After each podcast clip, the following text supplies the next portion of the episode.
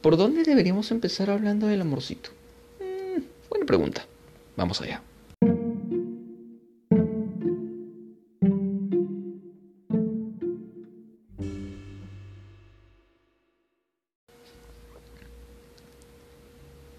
¿Te conoces?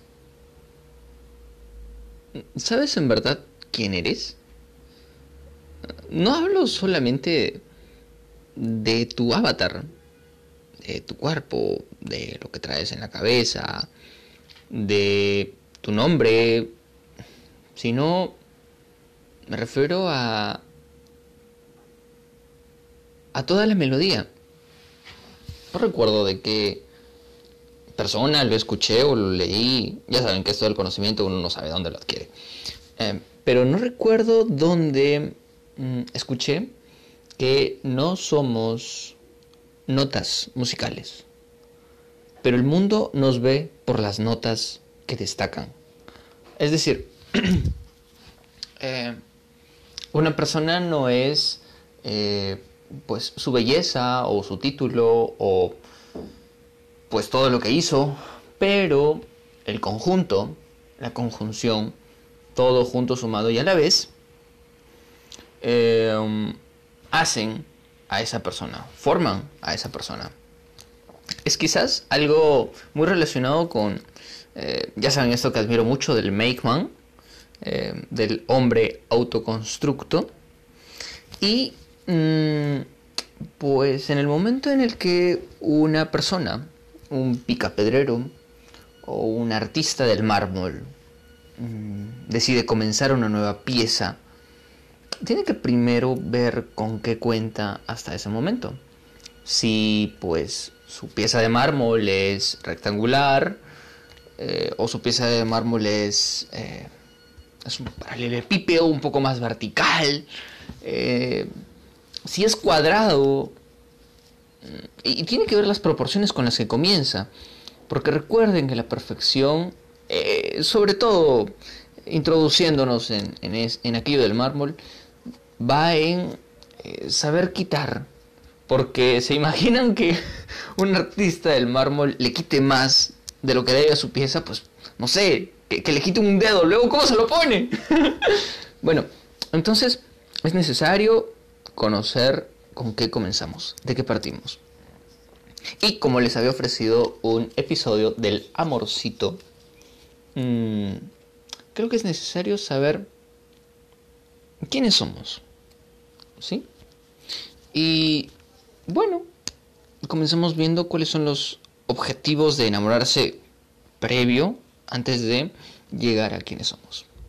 Eh, pues yo he hecho una lista hace un rato de las razones por las que las personas terminan enamorándose.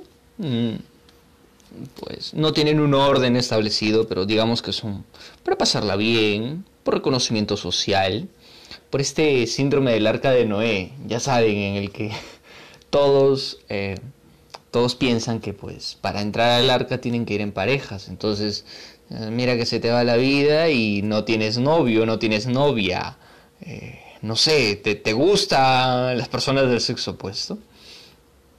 Em, luego de eso también está para matar la soledad, por mera interacción social, eso me parece un poco... Mm, bueno, un poco de, un poco de cada persona, no sé, es, es tanto como comprarse un perro, ¿no? Eh, es pues una interacción social. Muchos lo llaman tener a quien darle cariño, pero eh, es solamente tener un vacío y llenarlo. Es como no saber que te tienes a ti mismo para darte amor. Es tal cual. Eh, luego, mm, uno de los objetivos y personalmente el que me parece que eh, sí, está bien, caigo en mi hábito de ultraconservador. Em, el objetivo de enamorarse personalmente es o sea, la familia. La, familia debería de ser el objetivo primordial.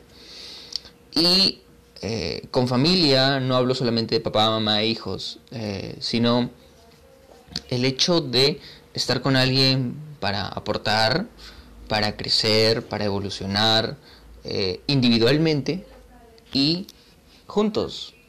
Eh, ya saben, aquella canción de Arjona de que uno más uno suman más que dos. Es a lo mejor una utopía.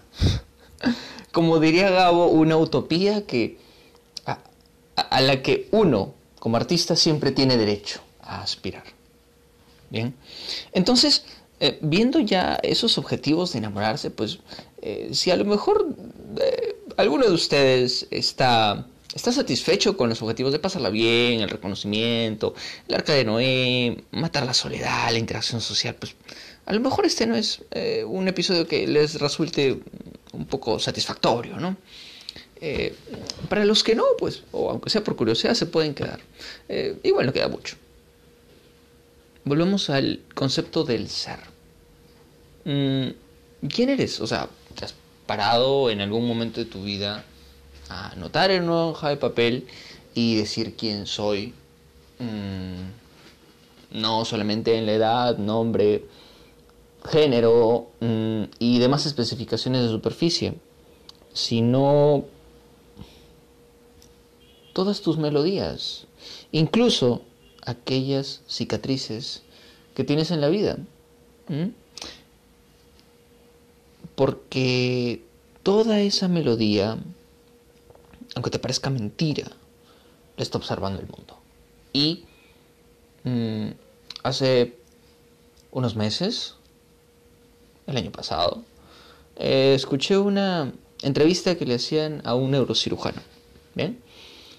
Un neurocirujano de 43 años, eh, reconocido a nivel mundial, peruano, y eh, una de las preguntas finales de la periodista fue, ¿y qué es lo que hará ahora, doctor? Y él responde, a sus 43 años, bueno, creo que es, creo que es tiempo de comenzar a formar una familia. Imagínense, un hombre de 43 años pensando recién en comenzar a formar una familia. No digo con esto que haya una edad determinada para comenzar a formar una familia. Bien, eh, pues eh, no, no, o sea, la edad no te garantiza el éxito. Pero eh, quería rescatar el hecho de que es una persona que ha llegado a su top eh, profesional, a, reconocerse, a saberse y a saberse satisfecho, que es algo que logran muy pocos. Einstein decía que la mayoría de personas mueren con toda su música adentro. Entonces, mm, si no sabes quién eres, ¿para qué te vas a enamorar? O sea, va, está bien, ilusionate. No sé, ves a una chica con determinadas características o ves a un chico con determinadas cualidades y venga, anda, enamórate. Enamórate, la ilusión, em, que él o ella te digan que sí o que no, que te rompan el corazón o que tú se los rompas. Y regresas triste y loco porque te enamoraste y ya está. O, pues, autoconócete. Primero, Mm, trabaja contigo mismo. O sea, no puedes enseñar una obra de arte, no puedes enseñar lo que tú consideras que es una obra de arte para que la valore otra persona si tú no sabes qué estás teniendo entre manos. Y lo peor, si no tienes nada entre manos. Mm, ¿Te gustaría que, no sé, te acerques a una chica muy guapa o a un chico muy guapo y que después de dos o tres palabras descubras que no hay nada más ahí. O sea, no me refiero a que no quiera darte nada más, sino que no haya nada más. Es, deberías de pensarte un poquito qué puedes ofrecer al mundo. Mm, ya saben aquello de que uno siempre perfuma eh, el sándalo, siempre perfuma el hacha que lo corta. Mm, deja algo en el mundo porque si no, mm, sería un poco insulsa la vida. Después de saber quién eres, después del ser, viene el querer. Mm, yo tengo una lista muy personal acerca del querer. Y em, considero que todos deberíamos de, tener una lista de nuestro querer.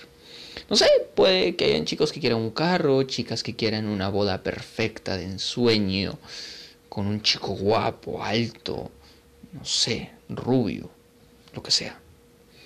Hay chicas que querrán vivir en una mansión, despertar en sábanas de seda, eh, o simple y sencillamente que yo conozco chicos que quieran paz y sobriedad en la vida, que los hay muy pocos. Y créanme que no hay nada como vivir en sobriedad y mesura. Mm, luego mm, me gustó este concepto de Stephen Covey en su libro Siete hábitos de la gente altamente exitosa. No suelo leer ese tipo de libros, pero em, me pareció curioso, voluminoso y dije, vamos a leerlo. Eh, habla de un concepto interesante. Dice que uno tiene que ser primero independiente.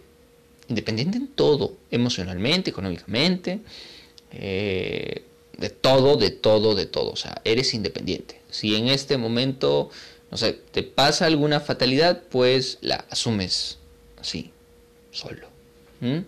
Eh, no, no digo pues que sea una persona que vaya a vivir en soledad el resto de su vida, no, sino que puede sobrevivir solo. Y después de ser independiente, el siguiente peldaño es ser interdependiente. Es ahí cuando se fusionan dos vidas independientes para formar algo nuevo. ¿Por qué? Porque ¿qué pasaría si tú eres independiente y la otra persona es dependiente? Estarías adoptando a alguien, nada más, te estarías convirtiendo en papá o mamá, que es lo que suele pasar en comunidades eh, donde existe el concubinato.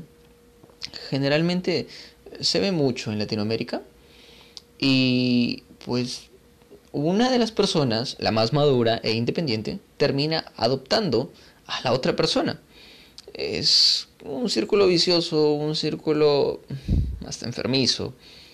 Y pues ahora viene una gran pregunta. ¿Necesitas pareja para dar el siguiente paso en tu vida? Pues si necesitas una pareja para, para, para dar el siguiente paso en tu vida, todavía no estás listo. No eres independiente. ¿Me entiendes? Y pues creo que llegado a este punto se deja de satisfacer todo ese hedonismo que se tiene de la vida.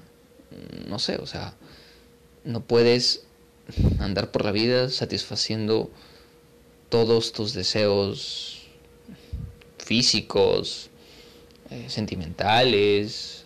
No puedes ir poniéndote curitas si te sigues cayendo. O sea, tienes que comenzar a caminar, porque pues, si te vas arrastrando siempre te vas a hacer llagas en la piel que arrastras en el piso.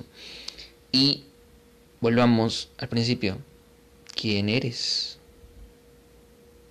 Los dejo con esa pregunta, espero que se conozcan y que encuentren esa bella alma que yo sé que pueden hallar debajo de todo ese mármol sobrante. Que tengan un excelente día. Sí que sí. Voy a poner la intro y nos estaremos viendo, escuchando, nos estaremos sabiendo en poco. Buen fin de semana.